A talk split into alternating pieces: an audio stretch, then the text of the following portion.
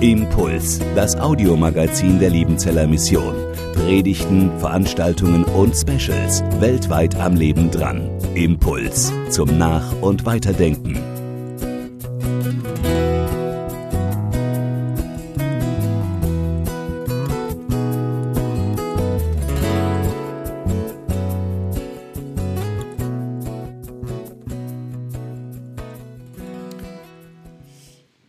Liebe Gemeinde, der Bibeltext heute, der Predigtext, ist ein Paradebeispiel dafür, welche Gefahren beim Bibellesen lauern können, nämlich dann, wenn ich einen Text isoliere, wie in einem künstlichen Vakuum betrachte und wenn ich dieses Untersuchungsobjekt dann losgelöst von seinem literarischen Kontext und auch von seinen geschichtlichen Zusammenhängen ganz schnell und vielleicht ohne noch zweimal nachzudenken auf mich beziehe.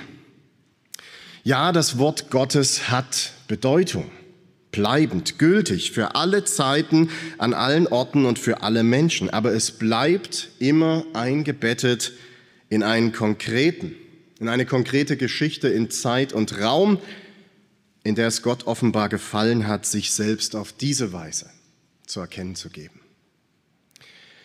Im zweiten Brief des Paulus an die Christen in Thessalonich, einer Stadt in Nordgriechenland, da stoßen wir auf einen Text, der herausfordernd ist und vielen Menschen seit fast 2000 Jahren fasziniert, aber auch verwirrt und zu teils unzügeligen Spekulationen getrieben hat. Die Auslegungsgeschichte dieses Textes lehrt uns vor allem eins, wir sollten die Finger von diesem Text lassen. Aber eine Schwarzbrotreihe über Endzeit im Neuen Testament wäre keine Schwarzbrotreihe, wenn sie sich nicht an diesen Brocken wagen würde. Also, wohl auf, so schreibt Paulus in 2. Thessalonicher 2, 1 bis 12. Was nun das Kommen unseres Herrn Jesus Christus angeht und unsere Vereinigung mit ihm, so bitten wir euch, liebe Brüder, dass ihr euch in eurem Sinn nicht so schnell wankend machen noch erschrecken lasst. Weder durch eine Weissagung noch durch ein Wort oder ein Brief, die von uns sein sollen, als sei der Tag des Herrn schon da. Lasst euch von niemanden verführen, in keinerlei Weise. Denn zuvor muss der Abfall kommen und der Mensch der Bosheit offenbart werden, der Sohn des Verderbens. Zurück zum Predigtext. Genau. Meine Pointe schon weggenommen. Lasst euch von niemanden verführen, in keinerlei Weise. Ah, das habe ich schon gesagt. Der, äh, denn zuvor muss der Abfall kommen und der Mensch der Bosheit offenbart werden, der Sohn des Verderbens. Er ist der Widersacher, der sich erhebt über alles, was Gott oder Gottesdienst heißt, so dass er sich in den Tempel Gottes setzt und vorgibt, er sei Gott. Erinnert ihr euch nicht daran, dass ich euch dies sagte, als ich noch bei euch war? Und ihr wisst, was ihn noch aufhält, bis er offenbart wird zu seiner Zeit. Denn es regt sich schon das Geheimnis der Bosheit. Nur muss der, der es jetzt noch aufhält, weggetan werden und dann wird der Böse offenbart werden.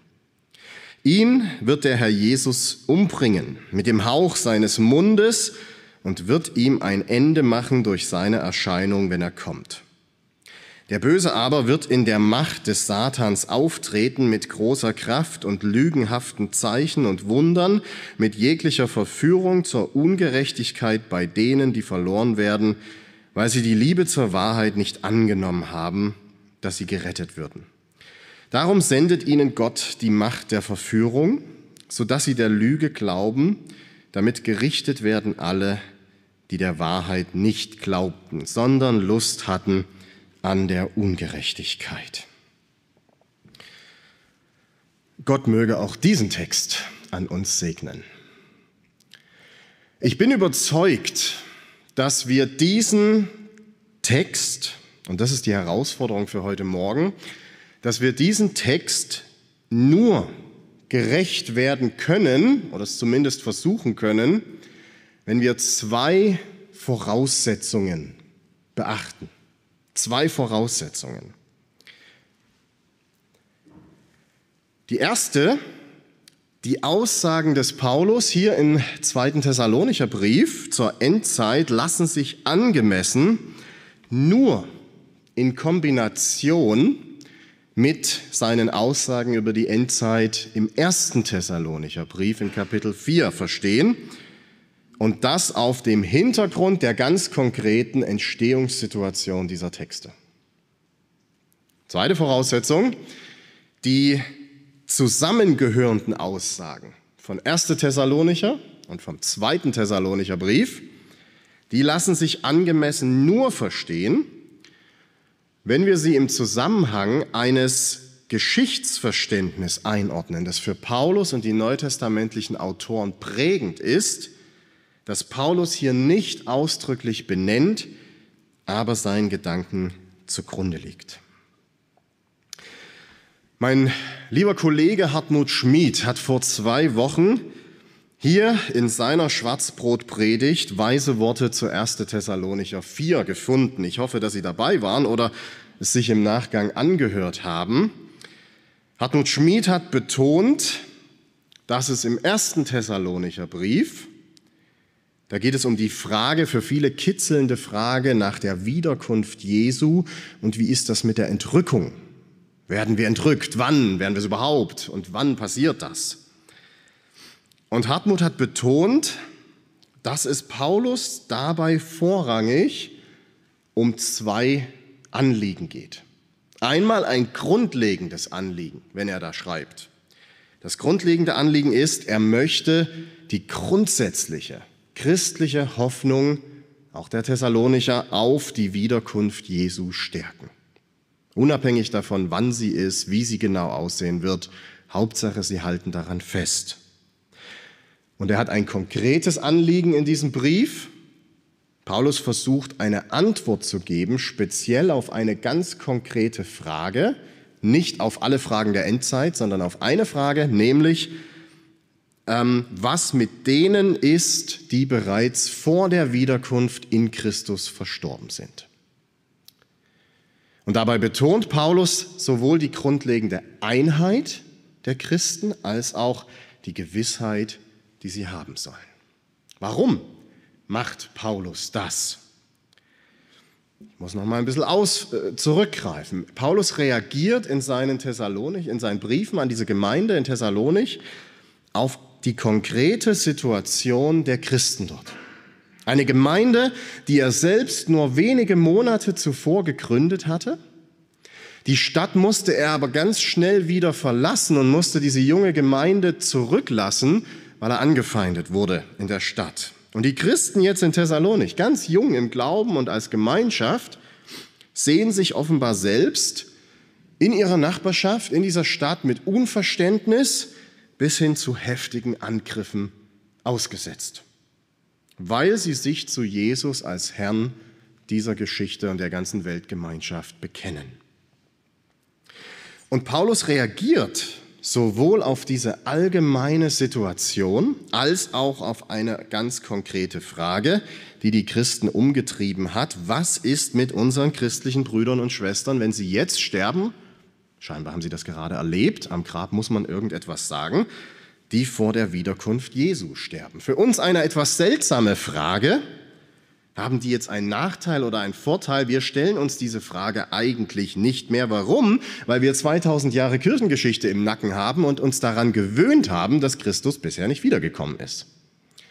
Und wenn wir diesen Text verstehen müssen und diese Situation, Paulus und die Thessalonicher, müssen wir uns versuchen hineinzuversetzen, was es bedeutet, in einer Zeit zu leben, wo niemand sich hat auch nur erträumen lassen, dass es Jahrhunderte, vielleicht sogar Jahrtausende dauern würde, bis Christus sein Versprechen einlöst, ich lasse euch hier nicht zurück, ich komme wieder. Und um dieser Verunsicherung jetzt auf Seiten der Christen in Thessalonik zu begegnen, pocht Paulus darauf, dass Jesus ganz sicher wiederkommen wird. Darauf sollen sie ganz fest bauen, aber er macht auch deutlich, wir sind immer noch im ersten Thessalonicher Brief, ich weiß, gucken Sie nicht so viel hervor. Wir sind, er macht ganz deutlich, dass wir die Zeit, den Zeitpunkt der Wiederkunft Christi nicht wissen.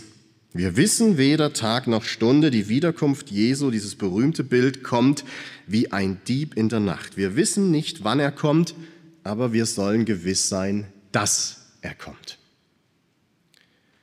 Damit kommen wir zur zweiten Voraussetzung für unseren Text. Paulus, wie alle neutestamentlichen Autoren, verstanden ihre Geschichte, ihre Existenz, wie sie lebten und die Existenz, die Geschichte all ihrer christlichen Brüder und Schwestern, ja sogar der ganzen Welt, geprägt von einer geschichtlichen Spannung. Studenten von mir, die lachen dann, wenn ich jetzt damit anfange, weil ich damit immer komme. Und ich habe auch hier in der Schwarzbrot-Serie schon davon geredet. Warum? Weil ich davon überzeugt bin, wenn wir das nicht beachten, verstehen wir sehr, sehr, sehr, sehr, sehr, sehr, sehr viel im Neuen Testament falsch. Das ist eine Spannung, ein Geschichtsverständnis, in dem Paulus lebt und denkt, was wir beachten müssen. Dankeschön. Paulus und mit ihm alle Menschen bis heute, letztlich die gesamte Schöpfung. Wir leben in einer geschichtlichen Spannung zwischen dem ersten Kommen Jesu und seinem zweiten Kommen, seiner Wiederkunft. Mit dem ersten Kommen Jesu, da wo das Kreuz ist, das ist ein Zeitstrahl, sein Leben, Sterben, seine Auferstehung, ist das entscheidende Geschehen in dieser Geschichte. Die entscheidende Schlacht ist geschlagen. Jesus hat alle sichtbaren und unsichtbaren Mächte dieser Welt entthront und er ist von Gott zu seiner Rechten eingesetzt. Das bekennen wir im apostolischen Glaubensbekenntnis. Als Herr und Richter dieser Welt. Aber noch, noch ist diese Herrschaft Jesu nicht sichtbar. Noch ist, seine, ist es eine unsichtbare, geistliche, ja himmlische Realität, die ist noch nicht für alle universal sichtbar, so dass, wie Paulus dann an die Philipper schreiben wird, jedes Knie gezwungenermaßen sich beugen wird, weil es gar nicht mehr anders kann, als anzuerkennen, dass Jesus herrscht. Noch gibt es kein sichtbares Reich Gottes in dieser Welt, sondern wir warten noch darauf, dass Jesus wiederkommt und die Welt seine Herrschaft erkennen wird. Und diesen Zeitpunkt, wann das passieren wird, nennen die neutestamentlichen Autoren im Anschluss an alttestamentliche Prophetie den Tag des Herrn. Da kommt Jesus wieder, richtet diese Welt und seine Herrschaft wird sichtbar. Und christliche Existenz, mein Leben, vollzieht sich zwischen einem schon aber noch nicht. Einem schon, aber noch nicht der Sichtbarwerdung, dass wir die wahren Realitätsverhältnisse in diesem Kosmos sehen können. Das schon unserer Existenz, das äußert sich in der Gewissheit auf die Wiederkunft und das noch nicht in ihrer Unverfügbarkeit. Und aus dieser Spannung lässt uns Paulus nirgends bei seinen Endzeittexten heraus. Und genau darin liegt das Problem. Denn Paulus konnte und kann missverstanden werden. Und dass er missverstanden wurde, das zeigt nicht nur die lange Auslegungs- und Verkündigungsgeschichte dieser Texte, sondern der unmittelbare Kontext mit den Thessalonichern, denn die haben genau das gemacht, Sie haben ihn missverstanden. Und in dieser Situation schreibt Paulus nun seinen zweiten Thessalonicher Brief. Vermutlich nur wenige Wochen nach dem ersten sendet Paulus diesen zweiten Brief nach Thessalonich. Die Situation in der Gemeinde, wenn wir die Texte genau lesen, die scheint sich zugespitzt zu haben.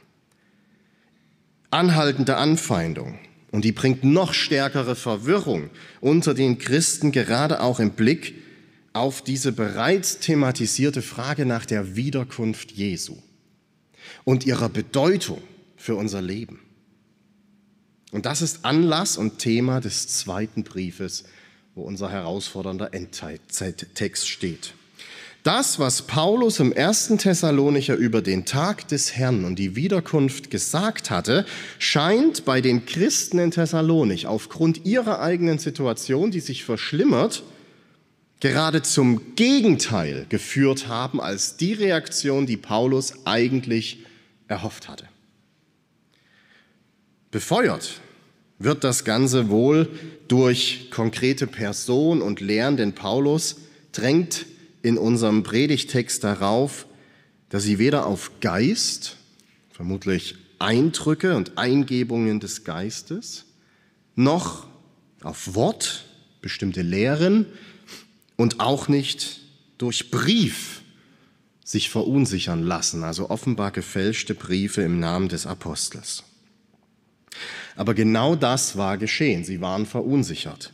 Anstelle von Trost und Hoffnung auf diesen heilvollen Tag verspüren die Christen in Thessalonich Zweifel darüber, ob dieser Tag nicht bereits schon eingetroffen sei und ob sie zurückgelassen worden sind. Falls Sie wie ich früher die berühmte Romanreihe Finale verschlungen haben, dann erinnern Sie sich an die Erzählungen im ersten Band, als Menschen, auch vermeintliche Christen, plötzlich realisieren, dass andere weg sind. Entrückt und sie nicht. Hartmut Schmid sprach vor zwei Wochen vom entrückten Busfahrer, vom Ehepartner und noch schlimmer vom entrückten Flugzeugpiloten. Und die Angst, die jetzt bei den Thessalonichern da ist, sind wir zurückgelassen worden. Wenn jetzt alles noch schlimmer wird, haben die uns hier in Thessalonich vergessen? Paulus muss deshalb noch einmal eingreifen, auch wenn er das aus unserer heutigen Sicht leider nur sehr knapp tut. Da er die Christen in Thessalonich lediglich daran erinnert, was er ihnen bei seinem Aufenthalt, als er eine Zeit lang bei ihnen war, bereits lang und breit erklärt hatte. Leider haben wir von dieser umfassenden Erklärung kein Manuskript mehr. Das wäre hilfreich. Hilfreicher als der zweite Thessalonicher, aber wir haben das. Das hätte manches geklärt. Und die große Angst der Christen, war der Tag des Herrn schon gekommen, haben sie ihn nun verpasst. Und was Paulus jetzt macht, ist, dass er diese Spannung schon aber noch nicht, die er im ersten Brief angefangen hat auszudehnen, zur anderen Seite etwas mehr betont. Im ersten Thessalonicher hatte er vor allem die Gewissheit auf das Ende, auf die Wiederkunft gestärkt. Das schon, das, das ist bald soweit, das kommt wirklich. Richtet euch schon darauf aus, mit allem, was ihr habt, und lasst euch von nichts abbringen. Das war die Botschaft im ersten Thessalonicher Brief. Und weil die Thessalonicher nun aber gleich ganz durchgedreht sind und von der anderen Seite vom Pferd gekippt sind, ähm, hält er jetzt sozusagen dagegen mit einer kleinen Gegendosis vom noch nicht und reizt das zur anderen Seite aus und betont hier das noch nicht. Wie macht er das? Jetzt können wir uns unseren Predigtext genauer anschauen. Am besten, indem wir uns versuchen, ich versuche ihn mal systematisch zu erschließen. Paulus eröffnet seine, sein Eingreifen hier. Stellen Sie sich vor, wie er da sitzt und denkt, ach, habe ich eigentlich alles schon mal gesagt, aber gut, ich schreibe nochmal. Und er öffnet seine, äh, sein, sein Eingreifen hier mit einer Mahnung. Lasst euch von niemanden auf irgendeine Weise verführen, denn dieser Tag kommt nicht, es sei denn das. Achtung, im ersten Thessalonicher hatte Paulus das schon betont. Jetzt steuert er einer Überbetonung dieses Schons entgegen, indem er auf das noch nicht pocht und klarstellt, dass zuvor noch etwas geschehen muss. Was geschieht zuvor? Ich bin der Meinung, Paulus hatte eine sehr konkrete Vorstellung, aber er gibt uns leider nur kryptische Hinweise. Jetzt wird es seltsam. Das, was zuvor geschieht, verbindet Paulus mit zwei Dingen. Das erste, zum einen muss zuvor der Mensch der Bosheit beziehungsweise der Sohn des Verderbens offenbar werden. Die Tragweite der Bosheit beziehungsweise des Verderbens dieser Figur äußert sich darin, wenn wir diesen Text, äh, die einzelnen Sachen durchlesen, darin, dass er sich selbst zu Gott erheben lässt. Er setzt sich also selbst an die Spitze der Verhältnisse im Kosmos, die eigentlich anders aussehen. Und er erhebt den Anspruch, die ganze Welt zu bestimmen und von aller Welt verehrt zu werden. Zum anderen gibt es aber noch etwas, das zuvor geschehen muss, denn Paulus den Aufhalter nennt. Hier bei Luther der, der es jetzt noch aufhält, griechisch ho, katechon, der Aufhalter oder der Aufhaltende. Der, der den Menschen der Bosheit noch aufhält bzw. zurückhält. Und die Frage, was es mit diesen beiden Figuren auf sich hat, die bewegt Christen seit 2000 Jahren. Und so viel vorweg, es gibt darauf keine abschließende Antwort.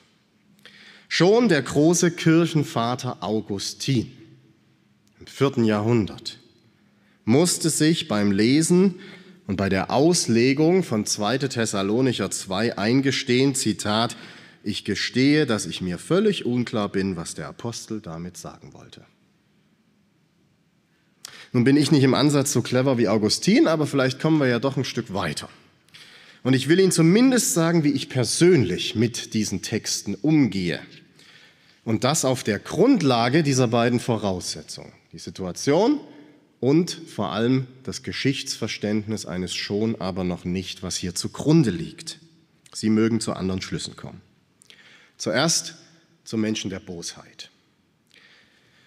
Wie häufig, sehr häufig in den Briefen des Paulus verwendet er, er war ein guter Redner, verwendet er Bilder und Analogien, Anknüpfungspunkte, um etwas zur Sprache zu bringen, was sich nur schwer beschreiben lässt, eine geistliche Realität, um es in mit menschlichen Worten auszudrücken, die einerseits fest verankert sind in der Art und Weise, wie die alttestamentliche Tradition und das antike Judentum theologisch dachte und schrieb.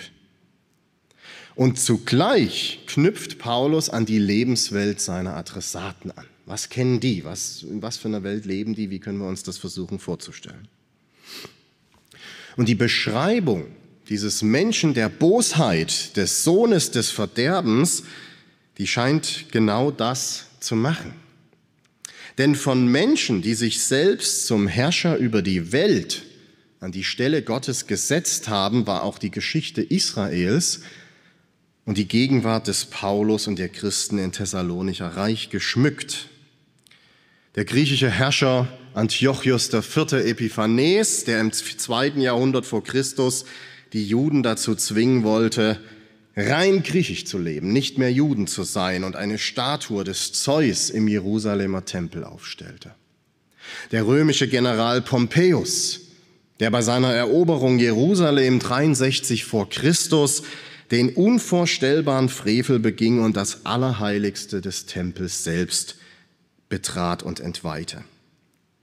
Oder gerade erst vor kurzem bei Paulus, der römische Kaiser Caligula, der den Juden in seinem Reich mit äußerster Brutalität zusetzte. Und wenige Jahre später würde es vor allem Kaiser Nero sein, der sich in das Gedächtnis der Christenheit wortwörtlich eingebrannt hat als antichristlicher Typ.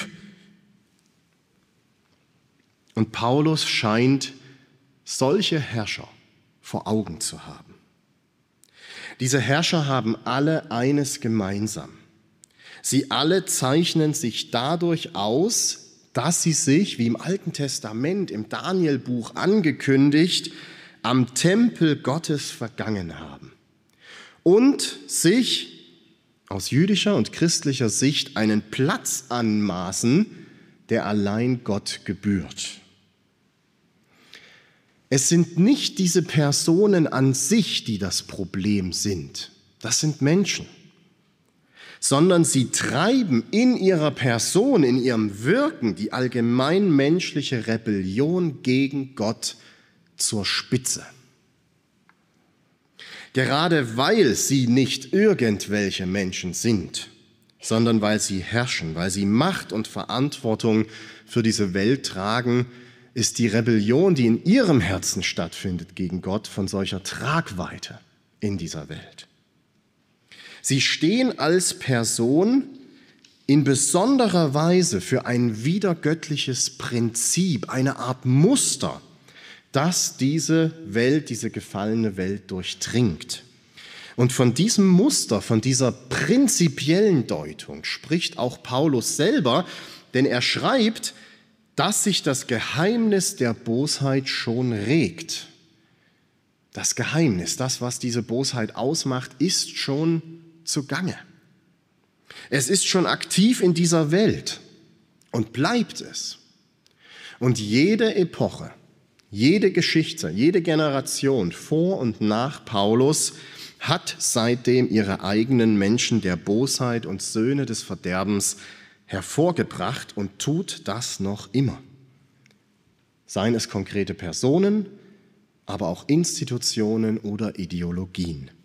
Alle sie, die den Anspruch erheben, für die ganze Welt gelten zu müssen und von jedermann anerkannt zu werden. Wir haben hier also eine Art Geheimnis der äh, Bosheit, ein wiedergöttliches Prinzip, das sich in der Welt zeigt und Menschen bestimmt.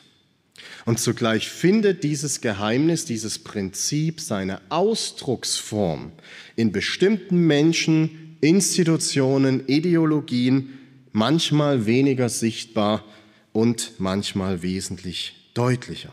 Natürlich lässt sich sofort an die großen Schlechter der Geschichte denken, auch der Gegenwart. Aber vielleicht kleidet sich dieses wiedergöttliche Muster auch ganz geschickt in vermeintlich menschenfreundliche, ja sogar freiheitlich-demokratisch anmutende Gewänder, um dabei doch einen erbitterten Kampf gegen das christliche Bekenntnis und gegen Gott zu führen. Ich erliege nicht der Versuchung, darüber zu spekulieren, wen wir an diese Stelle setzen können. Zugleich erwartet Paulus wohl durchaus, wenn wir hier gucken, uns den Text genau angucken, dass sich dieses Prinzip zum Ende, zum tatsächlichen Ende der Geschichte immer deutlicher und immer ungezügelter zutage tritt. Es intensiviert sich auch im Gebaren derjenigen, die ihm entsprechen. Aber zugleich gibt es, dieser zweite seltsame Punkt, den Paulus nennt, einen Aufhalter. Ja, oder was ist das nun? Ich persönlich mache mir am besten einen Reim darauf, indem ich diesen Aufhalter parallel in Entsprechung zu diesem Bösen verstehe zu diesem Menschen der Bosheit. Denn auffällig ist, wenn man genau hinschaut, dass Paulus hier zwei unterschiedliche grammatische Formen verwendet. Jetzt müssen wir genau hingucken. Er verwendet einmal in Vers 7 die männliche Form, der Aufhalter, der, der aufhält. Ho, Katechon auf Griechisch, der Aufhalter. Einen Vers zuvor spricht Paulus aber mit der sächlichen Form das Aufhaltende, griechisch tokate schon. Luther übersetzt das, was ihn noch aufhält. Und ihr wisst, was ihn noch aufhält. Wörtlich müsste es eigentlich heißen, und ihr kennt das ihn noch Aufhaltende. Wenn es sich hier nicht um einen grammatischen Fehler von Paulus handelt, dann spricht er hier einmal eher von einer Person und einmal eher von einem Prinzip. Ganz analog zu dem, was er bei der Bosheit gemacht hat. Und für meine Begriffe meint Paulus hier etwas kryptisch, eine Art endzeitlichen Vorbehalt. Etwas, das geschieht oder das besser gesagt geschehen muss.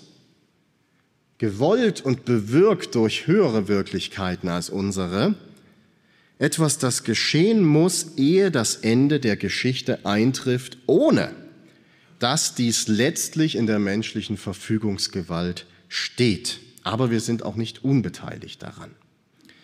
Einen ganz ähnlichen Gedanken wird Paulus später in seinem Brief an die Römer formulieren.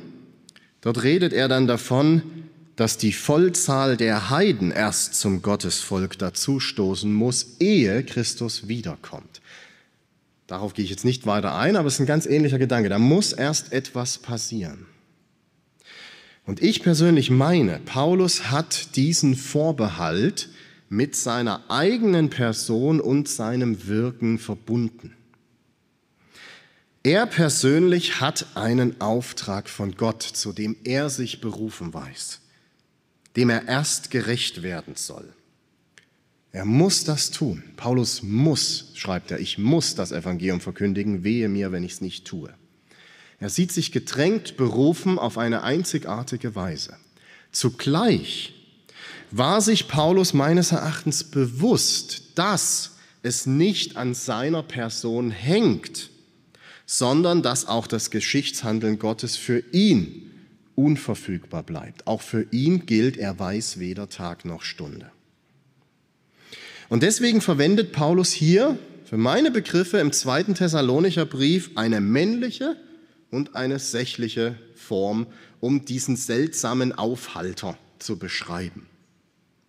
In Analogie zur Bosheit und zum Menschen der Bosheit sieht Paulus eine Art positives Prinzip, ein positives Muster in dieser Welt zugange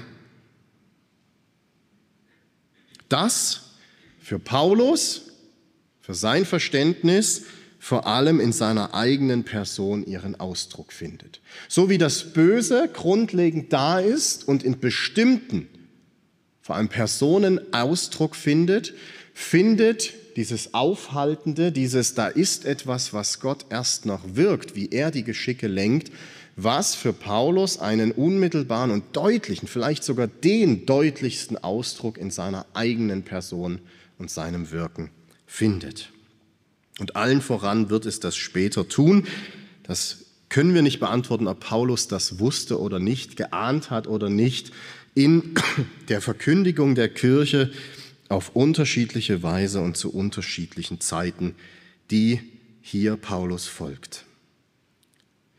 Und so, und so wie auch das Böse seine Ausdrucksform immer mehr intensiviert, so wird auch das, das Aufhaltende und die Aufhalter immer intensiver.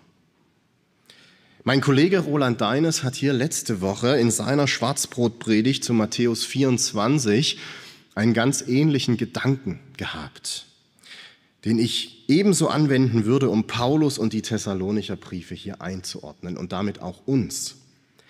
In Paulus und seiner Zeit zeigt sich in verdichteter Form quasi die Geschichte, ganz salopp gesagt, die folgende Geschichte, die von 2000 Jahren bis heute. In verdichteter Form. Bis zum Ende der eigentlichen Endzeit, bei der Wiederkehr Jesu Gleichzeitig leben wir seit dem ersten Kommen Jesu die ganze Zeit schon in der Endzeit. So wie es Johannes dann schreibt, Kinder, es ist Endzeit. Wir leben seit 2000 Jahren in der Endzeit, die sich weiter intensivieren wird und verschiedene Ausdrucksformen finden wird in diesen beiden Prinzipien. Und jetzt können Sie Ihre eigenen Geschichtskenntnisse aktivieren und einfach mal durch die Epochen schweifen, dann merken Sie einerseits, dass wir demütig werden sollten mit der Deutung unserer eigenen Zeit. Ja, unsere Zeit ist wahrlich endzeitlich, aber was haben wir Generationen zu erzählen, die den 30-jährigen Krieg erlebt haben? Und wer hat 1940 allen Ernstes nicht denken sollen, dass sich das Böse abschließend, endgültig offenbart hat. Gleichzeitig geht die Geschichte weiter. Warum? Gott gefällt es, wir kriegen keine Antwort darauf. Und gleichzeitig gab es immer wieder Aufbruchstimmungen. Die Missionsbewegung 19. Jahrhundert, 20. Jetzt verkünden wir das Evangelium der Welt abschließend, endgültig, dann ist es geschafft. Das ist was Wunderbares, sonst würden wir heute hier nicht sitzen in diesem Gebäude. Gleichzeitig erleben wir heute eine Zeit, in der zwar das Christentum weltweit wächst, aber hier an diesem Ort in Europa, in Westeuropa sogar sich wieder zurückzieht. Wir leben in der Endzeit und die Endzeit schwankt sozusagen in Wellenbewegungen zyklisch voran. Und ja, der Tag des Herrn wird kommen. Und ich mache mir keine aus, ich kann mir nicht ausmalen, was es bedeuten wird, tatsächlich am Ende der Endzeit zu leben. Aber umso mehr sollten wir mit Paulus und den Thessalonicher Briefen unseren Blick in dieser Zeit ausrichten. Was bleibt am Ende einer solchen Predigt? Heute gibt es von mir keine ganz konkreten Anweisungen für ihr Leben, dafür aber eine größere Perspektive auf ihr Leben. Die Geschichte dieser Welt, unsere Geschichte, vollzieht sich in einer Spannung. Jesus hat den Ausgang bereits durch seinen Tod und durch seine Auferstehung besiegelt, aber wir warten noch auf seine Wiederkunft, auf die universale Sichtbarwerdung seiner Herrschaft noch tobt das Böse um uns und in uns. Christen neigen meines Erachtens dazu, je nach Situation diese Spannung zur einen oder zur anderen Seite zu stark auszudehnen und stehen dann in einer doppelten Gefahr. Entweder stehen sie in der Gefahr, die endzeitliche Perspektive zu verlieren. Aber wenn wir die verlieren, wenn wir das schon verlieren, dann verdammt uns das dazu, uns allein auf das hier zu konzentrieren, was wir im Hier und Jetzt haben, womit wir hier und jetzt konfrontiert sind. Aber daran würde ich zumindest zerbrechen, vor allem dann, wenn das Hier und Jetzt mich herausfordert. Hier gilt es sich, das schon der Endzeit vor Augen zu führen. Die andere Seite, die andere Gefahr ist, dass wir die Endzeit überbetonen. Denn das macht uns zugleich verrückt. Denn diese Überbetonung der Endzeit entzieht uns die Möglichkeit, auch wirklich im Hier und Jetzt zu leben, in die Zeit, in die Gott uns gestellt hat. Hier gilt es sich immer wieder, das noch nicht der Endzeit vor Augen zu führen und sich zu fragen, wo mein Platz darin ist, Teil dieser Geschichte zu werden. Und diese Spannung gilt es auszuhalten und sich immer wieder bewusst zu machen, gerade auch bei der Lektüre solcher biblischen Texte. Paulus fordert uns in Kombination seiner beiden Briefe an die Thessalonicher heraus, nicht von der einen Seite vom Pferd zu fallen. Wir sollen im Hier und Jetzt leben, zugleich so, dass sich daran die feste Hoffnung auf Gottes künftiges Handeln widerspiegelt. Paulus möchte, dass seine Zuhörer sich daran festhalten, dass Gott souverän über alles bleibt und herrscht und eines Tages alles Unrecht korrigieren wird. Und Gott wird alle menschlichen Reiche, sowohl die politischen, die wirtschaftlichen, als auch die ideologischen Reiche unter die Herrschaft und unter das Urteil seines eigenen rettenden Reiches bringen.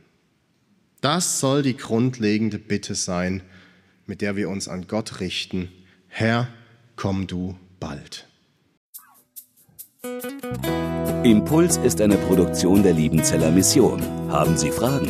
Würden Sie gerne mehr wissen? Ausführliche Informationen und Kontaktadressen finden Sie im Internet unter www.liebenzell.org. Die Liebenzeller Mission produziert ebenfalls das Fernsehmagazin Weltweit am Leben dran. Informationen zur Sendung und zum Empfang gibt es unter www.weltweit-magazin.de.